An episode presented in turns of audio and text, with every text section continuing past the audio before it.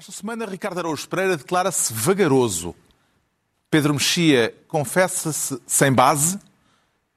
E João Miguel Tavares, ainda longe, sente-se necrófilo. Está reunido o Governo Sombra.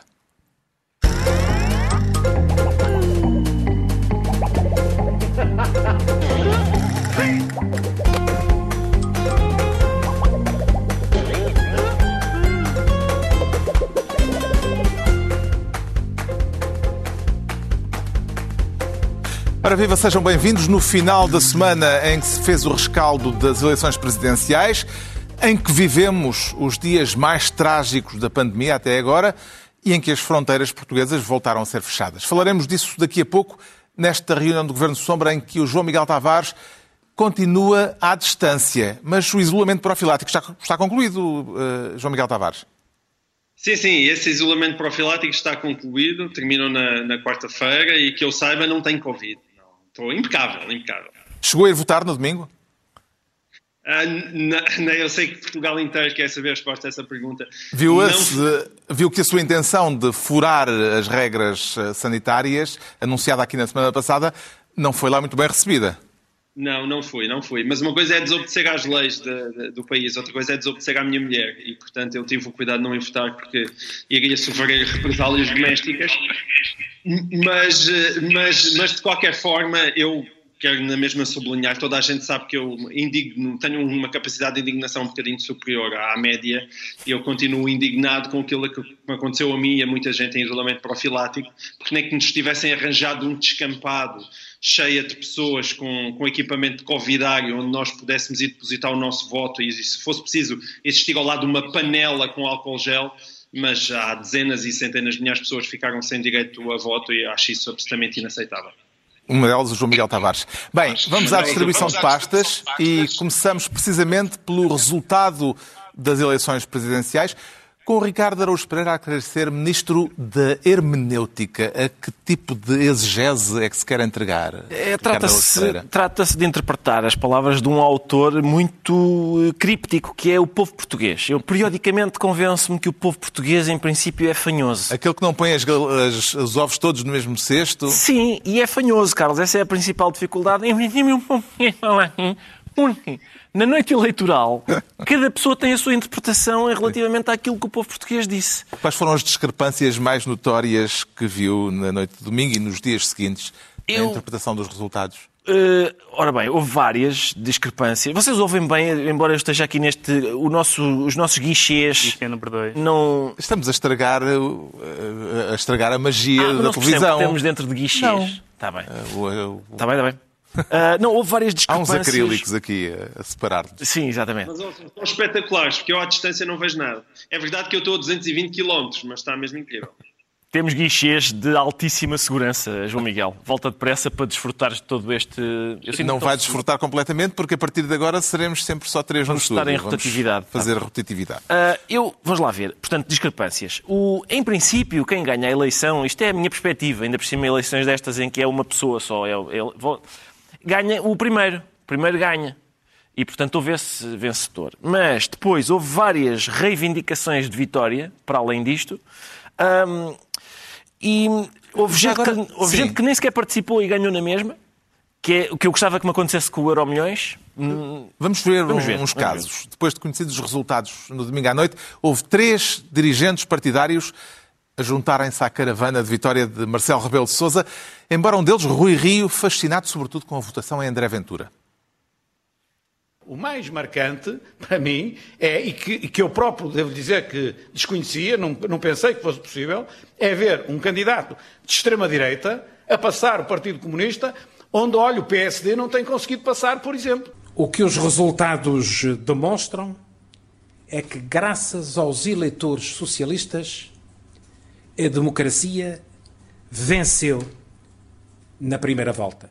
O CDS quis somar os votos à direita e não quis dividi-la e também conseguimos. O líder do CDS, um dos três partidos que reclamaram louros na reeleição de Marcelo Rebelo de Sousa à primeira volta, parece-lhe que a vitória também é deles, eh, Pedro Mexia. Vamos eh, depois voltar ao, ao Ricardo, mas Uh, Parece-lhe que a vitória também é destes três protagonistas ou podemos uh, atribuir-lhes a alcunha de adesivos uh, por esta colagem ao vencedor? Quer dizer, eles colaram-se ao vencedor antes das eleições. Portanto, nesse sentido, não são adesivos. Mas, na verdade, nós sabemos que uns por razões estratégicas, outros a contragosto, não houve provavelmente um, um apoio entusiástico de nenhum dos, de nenhum dos partidos em causa. Em alguns casos fez-se contas, uh, simplesmente, quem é que vai ganhar e em que medida é que isso nos, nos favorece. E nos outros foi lá atrás de ser. Quer dizer, toda a, gente, toda a gente que tem falado com pessoas da área do PSD e do CDS nos últimos anos sabe que, embora tenha sido um voto impressionante, não foi um voto entusiástico em muitos setores, um, o que também justifica uh, o resultado do Chega, embora haja outros fatores. E, portanto, nesse sentido, qualquer, qualquer destas reivindicações de vitória podem ser factuais no sentido que os eleitorados votaram no candidato vencedor, mas não foram resultados das, das direções dificilmente se pode dizer que são resultados das direções de algum dos partidos. Contabilizou na noite eleitoral João Miguel Tavares mais vencedores ou mais derrotados? Eu, eu, por acaso, em bom rigor, acho que contabilizei mais vencedores. Estou a falar não tanto agora dos partidos, mas dos candidatos presidenciais propriamente ditos, não é? Porque eu, eu, eu diria que Marcelo Rebelo de Sousa foi um, um vencedor evidente. Tiago Maia também foi um, um vencedor evidente, não Apesar só de ter faltado um voto. É verdade, falta. não se sabe, nunca se sabe. Eu até à última hora, eu às vezes mudo de ideias na própria cabine, mas, mas poderia certamente votar em, em Tiago Maia. Mas, mas ele mais do que triplicou a votação em relação às últimas legislativas e era um candidato absolutamente desconhecido e, portanto, isso é um, é um grande mérito.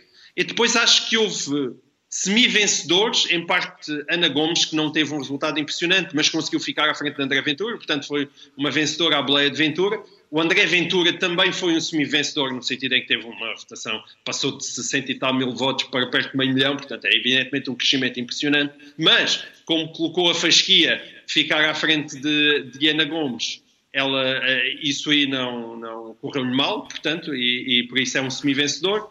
Depois eu acho que houve nins, uh, tipo João Ferreira, não teve de facto um resultado impressionante, mas conseguiu ficar à frente de Marisa Matias. E isso é muito importante para o PCP. O Vitorino Silva teve menos votos do que, do que teve em 2016, mas ainda assim teve uma votação, tendo em conta uh, tendo em conta o seu arcabouço, uma votação respeitável, e depois acho que houve uma, uh, verdadeiramente como derrotada absolutamente clara e evidente, tipo derrota catastrófica, foi Marisa Matias, que perdeu 300 mil votos em relação a 2016. O Ricardo Araújo Pereira tem a perspectiva de que o vencedor foi Marcelo Rebelo de Sousa. Eu, eu, quer dizer, eu chamei-me maluco, mas em princípio quem chega à frente uh, em, em, eleições destas, que são numa pessoa, ganha. Depois houve também, além das discrepâncias em, eh, em relação à reivindicação de vitória, também houve, contribui para, para agravar, uh, a, digamos, a, a dicção provavelmente pouco apurada do povo português, gente que, por exemplo, estaria relativa ao facto de de repente Portugal estar a, a, a, numa como é que se chama, numa íngreme ribanceira a caminho do fascismo. Uh, meio milhão de pessoas. Meio milhão de pessoas são, são 5% da população portuguesa. Portanto, se há. Se, se Foram são... 12% dos votantes. Exatamente, mas são 5% da população portuguesa. Se houver 5% da população portuguesa que tem aquele tipo de ideias, eu, mesmo assim, ainda respiro de alívio. Uh, não, não deixando de constatar que, é, que há que é, que é, perigoso, mas ainda assim respiro de alívio. E depois, houve aquelas interpretações sobre hum, por, porque, porque raio é que as pessoas votam como votam. E, portanto, e aí há dois, a doutrina divide-se. Uh, há pessoas, portanto, há analistas que, baseados no, naquele, naquele organismo do qual já temos falado aqui, que é o Instituto Nacional do Dá-me Sensação, uh, dizem que as pessoas votam todas uh, no candidato cujas posições subscrevem integralmente, e coisa que não explica, por exemplo, o meu voto, porque eu votei na Ana Gomes e isso não, por motivos que não têm rigorosamente nada a ver com adesão às suas propostas, e e também acho que. O que te leva a fazer, ser, fazer-te um dos vencedores da noite. É, epá, Os teus objetivos foram cumpridos. Acho que só falto eu, só faltava eu reivindicar a vitória. Mas, por exemplo, é, esta ideia de que agora, pelos vistos, o voto de protesto, uh, o conceito de voto de protesto, pelos vistos, não existe. O que significa que, uh, em 2011, 189.091 portugueses aderiram rigorosamente ao pensamento político de José Manuel Coelho, O João Miguel Tavares foi um deles, aliás. Um, depois, quer dizer, há, outros, há outra perspectiva que é, que foi, por exemplo, a Liliana Valente no Expresso e a Maria Lopes no Público, foram falar, quer, claro, quer com pessoas, exato, quer com uh, académicos que estudam o fenómeno, e lá estava, quer num trabalho, quer no outro, lá estava o voto de protesto, lá estava a questão do abandono, lá estava a, também a adesão. Isto é bastante mais complicado mas o, o que, que é curioso, isso que estás a dizer, é que as pessoas que foram falar, não com a entidade do povo português, mas com os eleitores concretos que votaram no Chega, as respostas são 90% concretas, não são ideológicas. Sim, sim. Não são ideológicas, não são reconduzíveis a uma a noção política ou ideológica não genérica. o tema seguinte? Não, estamos, não, mas isto é tudo a mesma coisa, são presidenciais. Então entregamos ao Ricardo Araújo Pereira a pasta de Ministro da Hermenêutica, porque o Pedro Mexia quer ser, desta vez, Ministro do Este e Aquele. E o pretexto para este Ministério é uma frase do Vice-Presidente do PSD, David Justino, na segunda-feira, na TSF. Esta frase com este Chega é impossível conversar. É impossível seja, entendermos, seja sobre o que for. David Justino a dizer que o PSD não fala com este Chega, haverá outro? Pedro Mexia. Deixa-me só dizer que tu não disseste o cara completo. É vice-presidente do PSD e tradutor de Rui Rio, porque ele, Rui Rio diz uma coisa, toda a gente fica muito alarmada e o David Justino tenta explicar de uma forma um pouco mais sensata do que o Rui Rio, o que não é difícil. É um trabalho exigente, mas não muito difícil ao mesmo tempo. Bem, este, uh, David este... Justino veio na segunda-feira uh, explicar aquilo que foi o discurso Exatamente. de Rui Rio na noite eleitoral. Que foi um discurso de grande entusiasmo com outra candidatura, que é uma coisa que raramente se vê. É assim, é um, que começa, aliás, é, todo o percurso retórico é muito interessante, que é insulta a outra candidatura, chamada-lhe extrema-direita, e, e está muito entusiasmado com os resultados do Alentejo. Portanto, estes tipos detestáveis tiveram um resultadão que o PS, é uma... em alguns casos que o com PSD inveja, e com inveja. Foi um discurso totalmente alucinante. Mas uh, o este chega. Uh, este discurso já foi tentado. Uh, o discurso de se o Chega se moderar. Quero lembrar que quando o Rui Rio disse que quando que poderá haver entendimentos ou conversas se o Chega se moderar, que André Ventura lhe respondeu, isso quando o PS se radicalizar, conversamos. E, portanto... E na noite eleitoral disse, houve PSD... Exatamente. E quem esteve, não, quem, quem não esteve, governo sem Chega. Quem esteve atento às, às ou, ou até desatento à campanha eleitoral, viu o grande percurso de moderação, quer na linguagem, quer nos temas. Tem sido um percurso de moderação. Portanto, não há outro Chega. O Chega só tem sucesso porque tem esta estratégia. E as pessoas que gostam do Chega, que votaram no Chega, gostam desta estratégia, gostam desta linguagem. Não estou a dizer que são fascistas, não estou a falar da, da adesão ideológica. Muitas vezes são problemas concretos, de que também se falou muito na, na última semana. Mas claramente são pessoas para quem aquilo que é considerado extremismo ou excesso não é um defeito, mas uma qualidade. Uh, e, portanto, o PSD, no fundo, quer desesperadamente ter um parceiro que, que possa fazer chegar ao limiar da maioria, só que está, quer casar com a mulher errada. Quer dizer, eu, eu, quero muito, eu estou disposto a casar com esta mulher. Gostava que ela fosse mais bonita. Mas não é. E, portanto, o PSD continua a imaginar uma, uma, um, uma noiva fantasiosa uh, que ele quer uh, determinar como é e a, a pessoa que aparece no altar ao lado dele não é a pessoa que ele queria casar. Entretanto, há a notícia uh, de hoje mesmo Sim. de que uh, uh, Ventura ameaça romper o acordo nos Açores com o PSD e o CDS após o pacto entre o PSD e o CDS para as autárquicas. Uhum. Sim. Portanto, é um dado novo que. E há alguns dados interessantes. Vai alguns... seguramente alimentar depois muito. Houve, depois houve uma, uma espécie de passo atrás em relação às autárquicas, não é? Uh, de, de, de, não haver coligações com o Chega, mas também há um aspecto muito interessante. Uma das razões pelas quais nós estamos a qualificar um, os resultados como vitórias ou derrotas tem a ver, como já foi dito, com dois patamares. Além da vitória, que é ficar em primeiro, que é uh, quantos votos teve e como é que isso se compara uh, com uh, as últimas eleições ou as últimas eleições legislativas, no caso em que os candidatos são candidatos pela primeira vez. E, se, e, nessa extrapolação, que é uma extrapolação que não se pode diretamente fazer, mas convém ter em conta, e, e Rui Rio e, e David Justino, seu tradutor, um ponto essencial, que é uma vitória do Chega, uma vitória não, um resultado muito bom do Chega em muitos distritos onde o, onde o Chega teve um bom resultado é irrelevante para legislativas. Sim, ter, o 20% Alentejo em, ter 20% em Porto Alegre, peço desculpa ao João Miguel, ter 20% em Porto Alegre é irrelevante.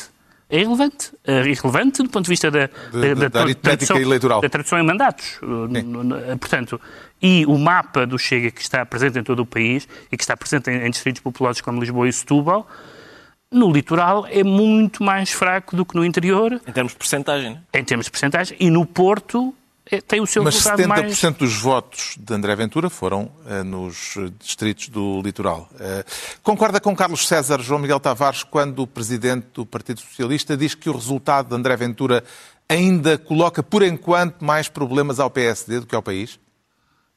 Não, não concordo. Não só não concordo, como acho que é uma forma bastante vesga de ver as coisas.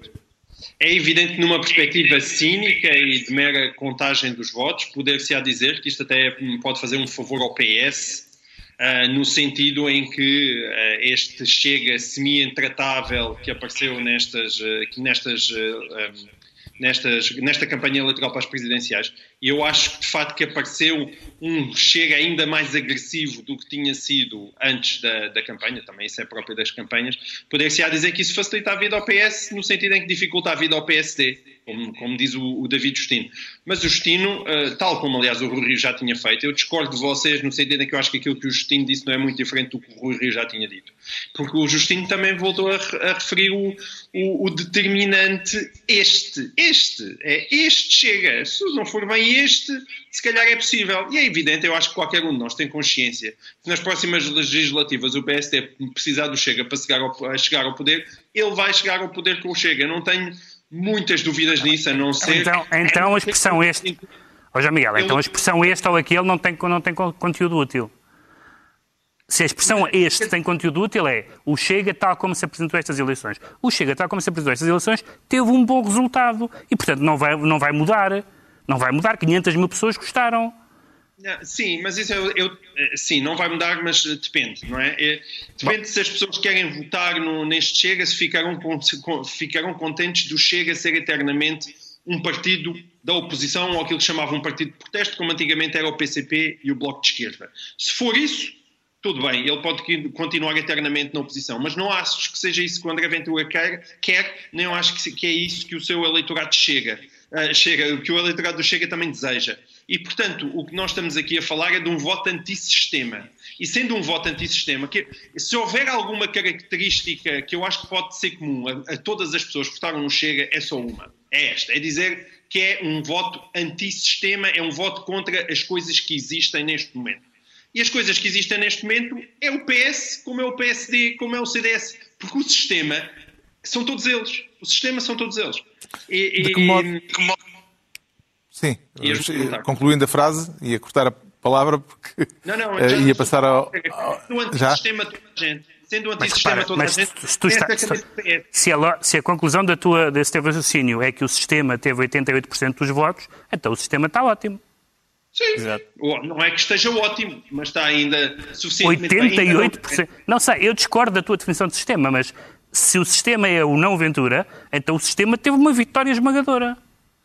Ricardo Araújo Pereira, e esta notícia do Expresso eh, de que André Ventura eh, não gostou do acordo autárquico entre o PSD e o CDS e ameaça romper aquilo que foi assinado nos Açores? Sim, quer dizer, custa-me dizer isto, mas faz sentido o que ele diz. De facto, eu acho que o pecado original é o Acordo dos Açores. Uh, de- neste caso, das duas, uma, ou há um microclima muito especial nos Açores uh, que justifica que o Rui Rio uh, pondere. É precisar dos votos dele, é o microclima. Exatamente, é isso, não é? É só isso. Mas, uh, quer Isto dizer, é encostar eh, Rui Rio eh, à parede. Agora vai, sim, mas, mas pode ser que Rui Rio aproveite para fazer o contrário, que era o que devia ter feito, aliás, nos Açores. Nós, eh, é preciso, é preciso também eh, eh, a gente, como estávamos a dizer há pouco, não perdermos a noção do- da realidade, quer dizer, do que é que aconteceu. Este, este o, o candidato André Ventura, que teve uma vitória histórica, ah, portanto, ele, vamos lá ver, tirando o facto de ter ficado em terceiro e ter falhado todos os objetivos a que se propôs, incluindo alguns que ele disse que seria vergonhoso não conseguir atingir, apesar disso, teve uma vitória histórica. É, aquilo, é aquela questão do paz é guerra. 500 mil votos é uma vitória. Mas, ó oh Pedro, seria seria se ele não tivesse dito antes que ia protagonizar a segunda volta mais também espetacular disse, também da disse que ia ter mais que a esquerda toda junta, Sim, etc. que se ficasse atrás da Ana Gomes, que nem sequer é apoiada pelo PS, seria uma vergonha e não, não teria feito bem o seu trabalho e demitir-se-ia, coisa que aliás vai fazer. E, portanto, Uh, isto são coisas que vêm do tempo de comentador de futebol. Quer dizer, a gente perde um jogo por 3 a 0 e diz, está bem, mas tive mais lançamentos de linha lateral. Uh, ok, de certo. Deixa-me só acrescentar uma coisa, uma frase, que por causa da, da interpretação do povo português porque eu acho que não se pode interpretar o povo português, mas pode-se interpretar os portugueses. E houve um português, uh, a quem nós chamamos algumas vezes, e pedimos desculpa por isso, Tiago Maian Rodrigues, que disse na noite eleitoral que rejeita o socialismo e o extremismo de direita. Esta frase é de uma clareza absoluta e, e, que. Querias que houvesse e que eu, e que eu, na tua área mais gente. Uma é a cada esquina. Exatamente.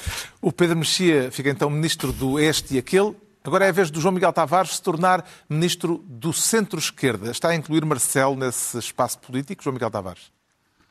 Não, não, não. Não é essa a minha Marcelo, intenção. Marcelo apresentou-se durante a campanha como candidato à direita social. É, exatamente. É, e eu não, eu não tenho nada contra essa classificação, mas a questão do centro-esquerda é uma questão de matemática eleitoral. Eu venho aqui basicamente partilhar, partilhar, com vocês a minha matemática, porque se nós hoje em dia achamos que a, direita, que é isso que nós uh, uh, vemos nas sondagens, vale cerca de 40%, e se a direita nestas eleições, considerando a direita nestas eleições, como o Chega e como a Iniciativa Liberal esteve junta cerca de 15%, sobra 25% de votos de direita. Ora, Marcel teve 60% dos votos. Portanto, se ele teve 25% dos votos à direita, significa que para chegar aos 60% precisou de 35% de votos da esquerda. Portanto, a maior parte dos eleitores de Marcelo Rebelo de Sousa foram eleitores de esquerda. Isso corresponde Isto... mais ou menos àquilo que as sondagens eh, sobre possíveis legislativas têm dado. Eh, essa, essa proporção é mais ou menos aquela que tem sido uh, uh, demonstrada pelos estudos de opinião nos últimos tempos, Mas não é? Eu, o que eu queria sublinhar com isto é que esta situação, que eu saiba, isto deve ser inédito na história da democracia portuguesa. É que nós temos um presidente de centro-direita que foi eleito por uma maioria de pessoas esquerda ou de centro-esquerda, se quiser. E eu acho que isso coloca um dilema para Marcelo Rebelo de Sousa. E vai ser muito interessante ver como é que ele vai conduzir este seu mandato, estes seus, os seus próximos cinco anos, se como mais da centro-direita, ou seja, a área ideológica eh, onde ele se diz situar, ou se mais para os lados do centro-esquerda, que é a área ideológica da maior parte dos seus eleitores, das pessoas que o elegeram. E que Mas com os 60% ou 61% que obteve, tendo tido mais votos do que há cinco anos, Marcelo uh, não sai politicamente reforçado desta eleição e, portanto, com uma latitude maior de ação política? Não, isso sem dúvida. Ele sai muito reforçado, até porque eu acho que António Costa está inevitavelmente em perda. Embora as sondagens possam ainda não demonstrar muito isso, e nós vimos sondagens com o PS ainda nas, na casa dos 30 e, e muitos, 39%. 39, Mas eu, eu, não estou convencido quando nós, saia, quando nós fomos sair deste confinamento, lá para março, para abril, que, a, que os níveis do PS e a popularidade de António Costa se mantêm. Deixa-me só dizer uma coisa, João Miguel. Que é, há um caso que tem alguma comparação, não é, não é exatamente calcado, uh, de, um, de, um, presidente europeu que também, conforme os dias, parece de centro-direita ou de centro-esquerda, que é Macron. Certo, certo. E, e é possível. A, a, diferença aqui é que o Macron é efetivamente a pessoa que manda em França e, e em Portugal, supostamente, quem manda é António Costa. Uh, e essa dinâmica Marcelo Costa vai ser muito interessante de ver, porque Marcelo Rebelo de Sousa tem toda a legitimidade para ser mais presidencialista, mas eu continuo a duvidar que o queira ser. E, portanto, desse, desse, desse aspecto, eu sou um eleitor que já encomendou o balde das pipocas para ver como vai ficar a uhum. relação Costa-Marcelo durante os próximos cinco anos. Vai ser muito interessante ver. A história diz-nos que os segundos mandatos eh, de, de, um Presidente da República uh, o fazem, o tornam mais interveniente. Prevê que isso uh, volte a ser assim ou acredita, Ricardo Araújo Pereira, ou acredita eh, na promessa de Marcelo que será exatamente o mesmo nos próximos cinco anos? Eu acho que o presidente Marcelo tem uma grande vantagem, que é quando ele diz eu vou ser exatamente o mesmo, pode ser o que lhe apetecer. Sim, Porque- ele aos expresso já disse que eh, será exatamente o mesmo, mas as circunstâncias mudam. Ora, aí está. Esse é um, é, portanto, ele tem esse, logo para começar, tem essa agilidade. Não é? Tem essa agilidade de dizer, bom, se as circunstâncias mudarem e eu a- acusam-me de não ser o mesmo, mas não sou o mesmo porque as circunstâncias mudaram. Essa é logo a primeira. Mas especificamente o presidente Marcelo Rebelo de Sousa tem essa vantagem, que é ele pode dizer eu vou ser igual a mim próprio e ser completamente diferente do primeiro mandato. Porque se a gente disser, olha, ele foi igual a si próprio, porque foi, foi outra vez um mandato dos afetos, etc. A gente diz, confere, o primeiro mandato dele foi assim. Se ele for, vamos imaginar que no segundo mandato ele, ele vai ser pérfido e puxar várias rasteiras ao governo. É também o professor Marcelo Rebelo de Sousa a ser ele próprio. E, portanto, ele, pode, ele está muito à vontade para dizer... Tem margem de manobra. Tem muita, está muito à vontade para dizer vou ser eu. Ana Gomes não conseguiu chegar à segunda volta, mas conseguiu o segundo lugar na votação, já eh, o referimos aqui. Que utilidade política podem ter agora, Pedro Mexia, eh, os cerca de 13% de votos obtidos pela militante socialista que o PS não apoiou? Aparentemente não, não teriam nenhuma, no sentido em que Ana Gomes avançou por uma razão que eu, aliás, acho muito. Bom, por duas razões, para ficar à frente de Ventura, para fazer essa barragem ao segundo lugar, mas por uma razão que eu acho muito respeitável, que é o facto de ela achar, e eu acho que achou bem, que um grande partido deve apoiar um candidato da sua área política. Isso é que é o normal, isso é que é o, é o que é o natural. Bom, isso não aconteceu e Ana Gomes avançou. E, portanto, podia-se dizer, cumpriu a sua função, Hum, e não, vai, não terá nenhuma sequência. As o final da campanha e as declarações pós-eleições levam a querer um outro cenário, um de dois, que não sabemos bem qual é.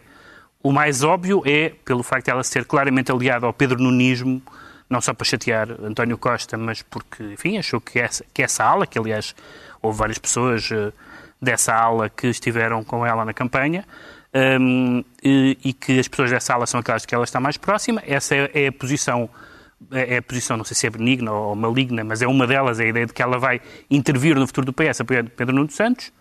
Outra é porque apoiando Pedro Nuno Santos eu sou mais velha e fui candidata presidencial, porque é que ele não me apoia a mim? Fontes, fontes próximas de Ana Pronto, Gomes, é citadas pelo Expresso, já dizem Isso, isso. exatamente. É Portanto, que ela não descarta a possibilidade se já, de se candidatar à liderança do PS. se me perguntasse há quatro ou cinco dias, eu, eu diria, bom, ela teve um resultado, enfim, honroso, fez mais ou menos o que se propunha e não há consequência nenhuma. Agora não sei bem, porque ap- apoiar Pedro Nuno Santos tem, tem o seu interesse dentro da dinâmica do PS, mas não creio que seja decisivo. Ah, abrir de repente uma terceira via, ou uma segunda neste caso, numa, numa disputa futura no PS é mais imprevisível e eu confesso que não, não estava à espera desta, desta, desta novidade, nem sequer sei se é uma novidade, mas, mas é um aspecto interessante. Queria queria só fazer aqui um ponto de situação rápido relativamente àquilo que normalmente candidatos presidenciais que obtêm um resultado do género da Ana Gomes ou Não, até mas não- maior não é comparável. fazem com esse capital Não, político. eram pessoas de fora da política. Hotel João. Saraiva de Carvalho, Basílio Horta, Carlos Carvalhas, Ferreira do Amaral, Manuel Alegre, Fernando Nobre e Sampaio da Nova. Esses dois últimos não contam, Não. porque não são pessoas com percurso político. Não, mesmo o hotel não tem feito muito com E o seu capital Alegre, faltou político. aí o Manuel Está aqui Manuel Alegre, eu disse, sim, Peço sim. desculpa, então. O próprio Carvalhas, Basílio, Basílio Horta aplicou É em ser presidente- Presidente da é Câmara de Sintra. Câmara. Em princípio, pode ser que seja esse o futuro, não tenho certeza. Não tenho Veremos. certeza, mas... O João Miguel Tavares fica assim ministro do Centro-Esquerda e estão entregues as pastas ministeriais por esta semana. Altura agora para sabermos porque é que o Ricardo Araújo Pereira se declara vagaroso. Sente-se com mais vagar, mais vagar agora que estamos no pico da terceira vaga. É ao contrário, na verdade. É- é- tem, tem a ver com vaga e não com vagar. E cada vez tenho menos vagar no sentido de paciência. Eh, como- é- esse é um dos problemas, acho eu. Eh, A situação, eh, reconhecem tanto o Presidente da República como o Primeiro-Ministro, é neste momento mais dramática do que nunca. Nesta terceira vaga, eh, claramente as coisas estão a correr muito mal. Não vale a pena esconder a realidade, fazer de conta, iludir a situação. Porque essa situação é mesmo a pior que vivemos desde março do ano passado.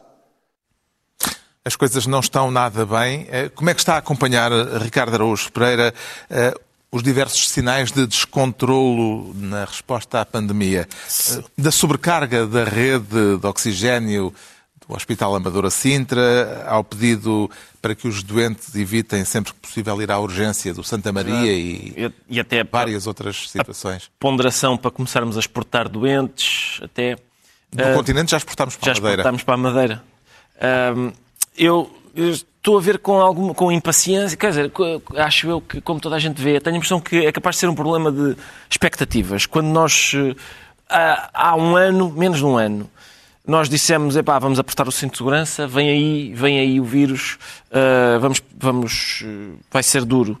Agora, eh, naquele caldo que nós fizemos aqui na semana passada, fizemos a receita da- do desastre, que foi ah, algum relaxamento das regras no Natal e também no Ano Novo, embora houvesse proibição, a estirpe- as, as novas estirpes do vírus mais contagiosas, etc. Ah, a ideia da vacina vir resolver as coisas, ah, os zigzags do governo, todo esse caldo se juntou a essa expectativa que é, pronto, temos a vacina, isto vai acabar muito em breve. Ahm, o choque com essa, o choque da realidade com essa expectativa provavelmente explica a, a impaciência de toda a gente. O que é que lhe parecem os casos de resistência ao confinamento, eh, nomeadamente com as notícias de restaurantes a funcionarem na clandestinidade? Em Camarate eh, houve até uma situação caricata com clientes refugiados num túnel de escoamento de água. Estamos a ver as imagens da Polícia de Segurança Pública. Parecem-me parecem palermas, casos palermas, na medida em que eu sou a favor de fazer o que as regras permitem. Nesse sentido, sou uma espécie de avesso do João Miguel Tavares, porque as regras permitiam o avante e ele não queria que eu fosse, e as regras não permitiam ir votar quando se está confinado e ele queria ir. À frente de um desses restaurantes, Espera aí, falei. espera aí que eu respondo a essa. Eu respondo a essa. O Isso que eu não é quero uma perguntar pergunta. é se eu... Não, não, o que eu quero perguntar é se, por exemplo, o eu ir votar não era mais importante do que a realização do Avante. É porque exatamente esse é o problema, é que eu tive a sensação que não era. Quer dizer, Ah. eu ir votar ou os cidadãos irem votar? Explica só. Não, de dezenas, dezenas, centenas Ah, pronto, ok. É que a tua formulação foi. A tua formulação permitia alguma margem na resposta. Eu, eu acho que isso é mais grave eh, e devia ter sido motivo de maior atenção do que foi a festa do Avante. Eh, Eu devo dizer, respondendo à tua pergunta, que acho igualmente importante que um partido possa exercer os seus direitos políticos e tu possas exercer os seus direitos políticos. Se queres discutir o Estado devia ou não ter ah, facilitado ah, o facto de tu- o- a, circunstância de tu poderes exercer os teus direitos políticos, acho que sim. Se tu podias à, à revelia das regras ir, duvido. E a tua, Tu, os imigrantes. a tua mulher esteve muito bem. Entretanto, Obrigado. as prioridades do plano de É, vacinação, é, é. vamos avançar. As prioridades do plano de vacinação mudaram. Os titulares dos órgãos de soberania começaram a ser vaci- começam a ser vacinados para a semana, mas a polémica não desapareceu. Como é que entende a controvérsia a este respeito, João Miguel Tavares? Entendo que é mais uma parvoíce do governo, de um governo que parece completamente desnorteado. completamente desnorteado. Nós, nós aqui, há pouco tempo, estávamos a discutir, eh, e para mim o quão ridículo é o Presidente da República ou o Primeiro-Ministro ou uma Ministra da Saúde não estar na primeira linha da vacinação. Eram pessoas que deviam ter sido na- va- vacinadas no primeiro dia, ou se, não, ou se no primeiro dia queriam, queriam vacinar médicos no segundo dia. São pessoas que não se pode dar ao luxo de estar em casa, que contactam com centenas de milhares de pessoas diariamente.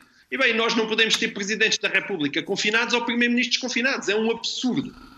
Partir daí a dizer, ah, e agora eh, temos aqui mil pessoas de titulares de órgãos de soberania Parece e que não. temos aqui mil, mil Isso foi desmentido. Foi O desmentido. despacho, o- sim, o despacho do Primeiro-Ministro sublinha a necessidade eh, de escolher quem receberá a vacina nos diversos órgãos de soberania. Por exemplo, Não, no é- Parlamento, essa decisão eh, cabe ao Presidente da Assembleia da República. Logo isso aí já acho altamente duvidoso, mas o que eu- não é isso, o que foi desmentido, não há aqui acho cerca de mil vacinas para distribuir. E isso faz muita confusão, lamento Bem, imenso. A este Porque respeito, Devem quem é que se deve vacinar? Eu acho que às vezes faz-me impressão que quem se deve vacinar são as pessoas óbvias, são as pessoas absolutamente centrais para combater a pandemia. É certamente a Ministra da Saúde e os secretários de Estado da Saúde e aquelas pessoas que nós. Agora, magistrados do Ministério Público. ah, João Miguel. A este respeito, o Presidente da República fez questão de alertar eh, para aquilo que sugeriu ser uma especulação que nos enfraquece. Vamos ouvi-lo. Ninguém de bom senso quereria fazer passar centenas ou um milhar de titulares de cargos políticos ou de funcionários, por muito importantes que fossem, de subtão à frente de milhares de idosos com as doenças mais graves e, por isso, de mais óbvia prioridade. Marcelo, sobre o, o processo de vacinação de titulares de cargos públicos, não o convenceu esta explicação do Presidente da República? Oh, Carlos, é capaz de ter convencido no sentido de se eu percebesse o que ele estava a dizer, eu não consegui perceber o que é que aquela frase significa. Eu não percebi se, é, que, se estava a criticar o facto de se terem sido escolhidas, se estava a criticar o facto de haver críticas a essa escolha, não consegui perceber essa frase. Perceberam? Vamos ver se o Pedro Mexia. Eu não sou, eu não sou o David Justino de. Não é o descodificador do Presidente da República. não, mas, não sou, não sou. Mas como é que interpretam a frase do, do Presidente da República? Como uma crítica ao processo ou como. Ou como um desmentido? Um desmentido de que tenha havido essa intenção? É uma boa questão. Eu não, não, neste momento não estou em condições então, de. o hermeneuta, o, o exegeta. Na verdade, é porque a questão é a seguinte: de facto. Eu pensava para... que a palavra subtão tinha. Subtão entusiasmou-me. O facto de serem, das pessoas serem. Uh, uh, começarem a ser vacinadas de subtão à frente dos idosos. Mas, de facto, eu acho que, mesmo, mesmo que, os, que, não, que não sejam mil os titulares de cargos públicos a serem vacinados, parece-me evidente que houve um, mais um zigue-zague, que foi, primeiro, mal dizerem nem pensar, claro. nem pensar em vacinar nenhum titular de cargo público, o que é uma burrice. Deviam ter sido, pelo menos o Presidente, o Primeiro-Ministro, os, os, ministros, os ministros que, estão, que são centrais no combate à pandemia. E agora, há, ainda, não, ainda não percebi se as notícias dizem que são bastante mais pessoas do que estas centrais. Uh, e isso também pode gerar. Uh, portanto, é, é sim, fazemos, caímos em. É 50-50. Caímos em 8,80 nesse, nesse, nesse ah, caso. Uh, e quanto às notícias de utilização de vacinas fora do plano de prioridades, Pedro Mexia, como é que vê estes casos controversos que têm vindo a público, nomeadamente no INEM, na Segurança Social de Setúbal? Gente que vai lá pôr o bracinho à frente dos idosos. Não, dê antes aqui, senhor enfermeiro. Eu acho que tem, temos visto na, na questão do da, do confinamento e, das, da, e da, do estado de emergência que nem sempre as regras uh, e as exceções são muito claras. E nesta matéria as regras e exceções, exceções têm que ser muito claras. É óbvio para toda a gente, aliás estamos todos a dizer o mesmo e acho que não há outra coisa a dizer, que a regra deve ser, no caso dos titulares de cargos públicos, as pessoas que são diretamente necessárias, por uma razão que passam à frente das outras pessoas, os médicos, os enfermeiros, as pessoas que trabalham nos lares, as forças de segurança, e toda a gente percebe isso, os bombeiros, etc. Não há ninguém que ache, realmente este grupo não faz sentido nenhum. Quando passamos disso para este caso do autarca, porque é presidente por inerência da fundação que gera um lar e que, portanto, é vacinado, bom, aí, aí não faz sentido nenhum, porque nós somos, somos um povo extraordinário em exceções em arranjar maneiras ah, eu fui lá uma vez a uma reunião. Quer dizer, isso não faz sentido nenhum. E acho que causa uma, uma indignação social muito grande. E, por exemplo, o, o Presidente da Assembleia da República ouviu a dizer uh, uma, uma frase que, que, poderia fazer sentido se fosse outro assunto e acho que não faz sentido. Esse que é a ordem do protocolo de Estado.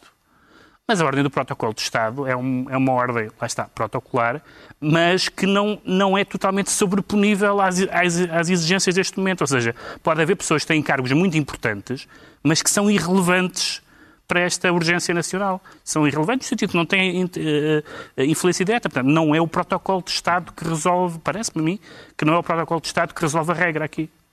Está esclarecido assim porque é que o Ricardo Araújo Pereira se declara vagaroso quanto ao João Miguel Tavares, diz sentir-se necrófilo. O que é que lhe dá prazer nos cadáveres, João Miguel Tavares? É, ah, finalmente a pergunta que... A pergunta que se impõe.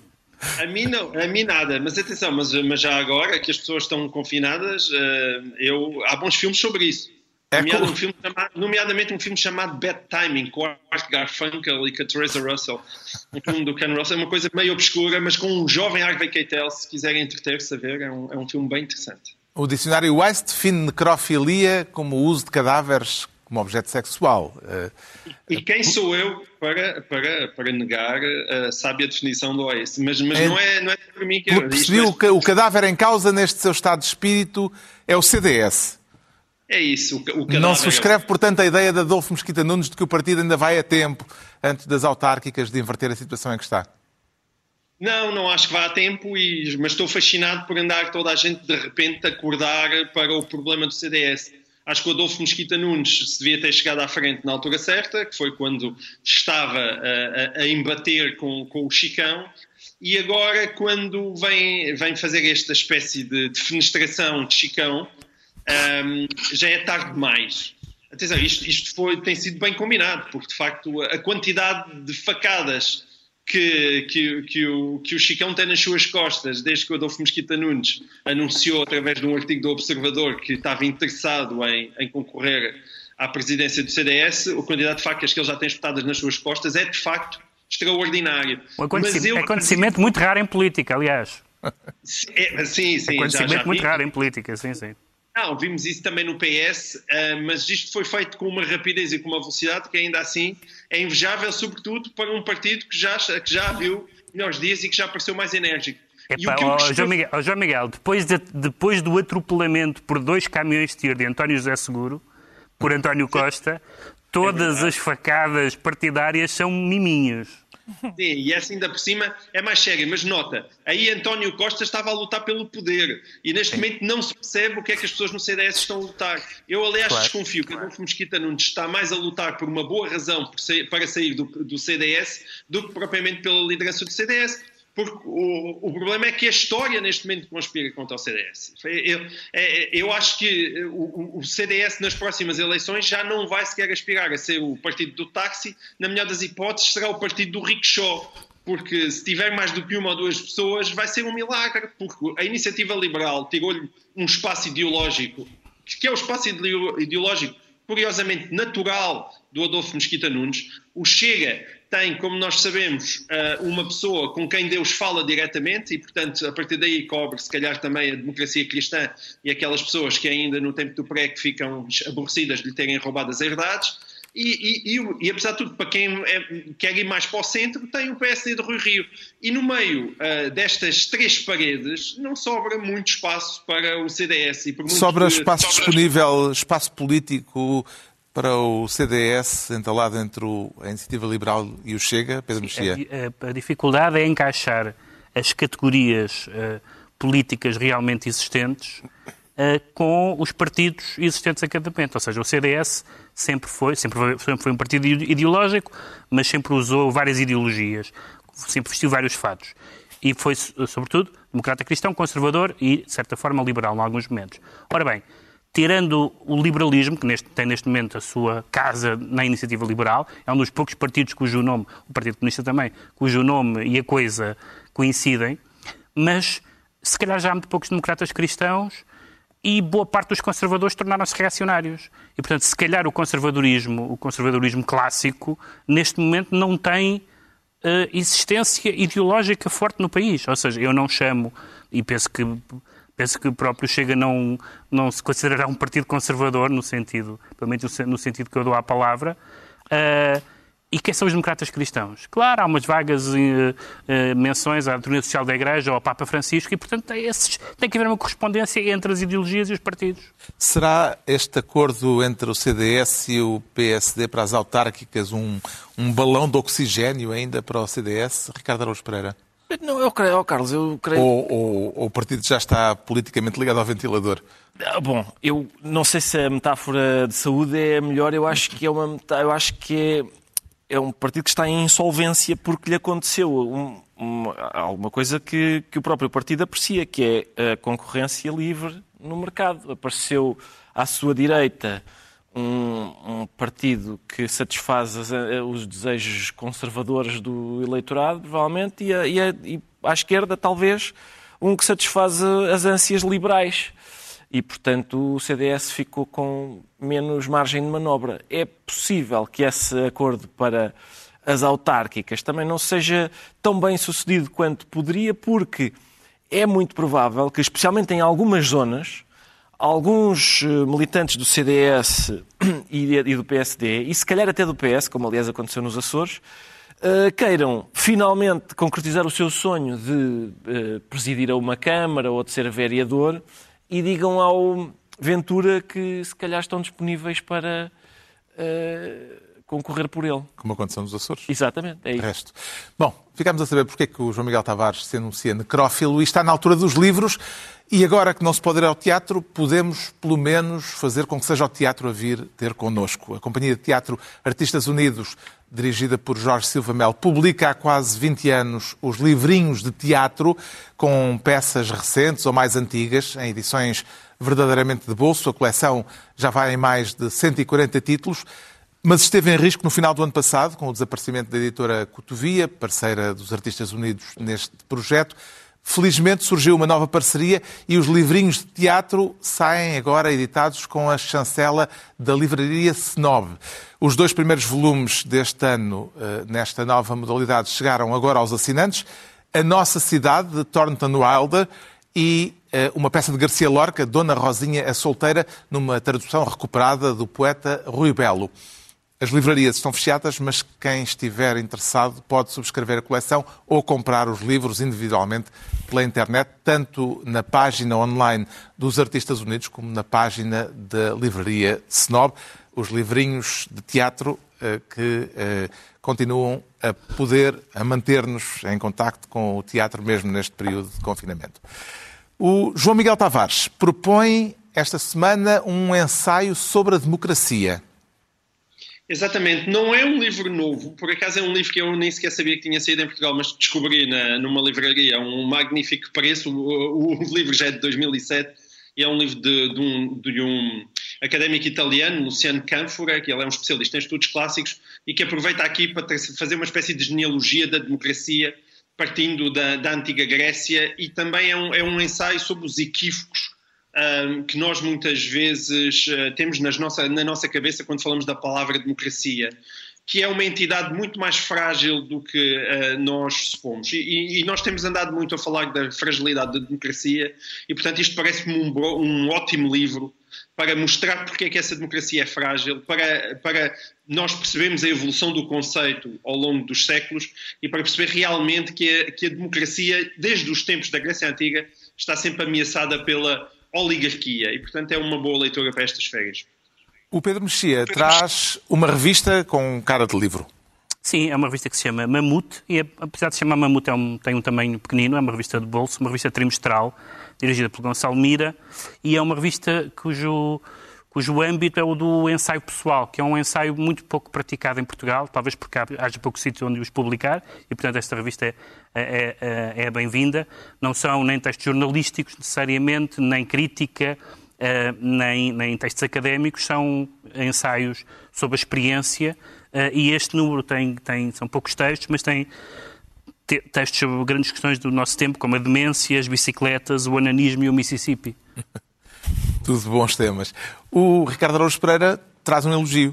Uh, exatamente, eu já, nós, eu já aqui falei desta coleção das edições 70, uh, mas, mas resolvi trazer este porque saiu agora e é especialmente uh, adequado aos tempos que vivemos, porque se chama Elogio da Dúvida, é da filósofa catalã Victoria Campos, é como, eu não sei dizer, não sei catalão, mas fico sempre com a sensação que é tipo português mal falado.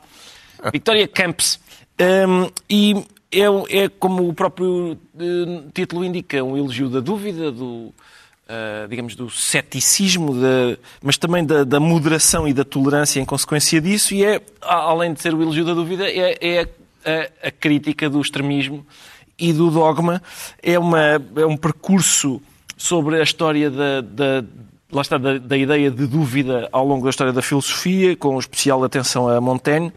E, e há, há muito, várias coisas engraçadas, por exemplo, uma releitura do, da Antígona com, com uh, a atenção centrada na Isménia, que é a irmã, uma espécie de Hamlet uh, feminino e muito anterior. E há também um lamento pelo declínio do ensaio enquanto género, que, que é o ideal diz a autora, para a exposição de dúvidas. Um elogio da dúvida neste tempo cheio de dúvidas. Assim está concluída mais uma reunião semanal. Dois, oito dias à mesma hora, novo Governo Sombra, Pedro Mexia, João Miguel Tavares e Ricardo Araújo Pereira.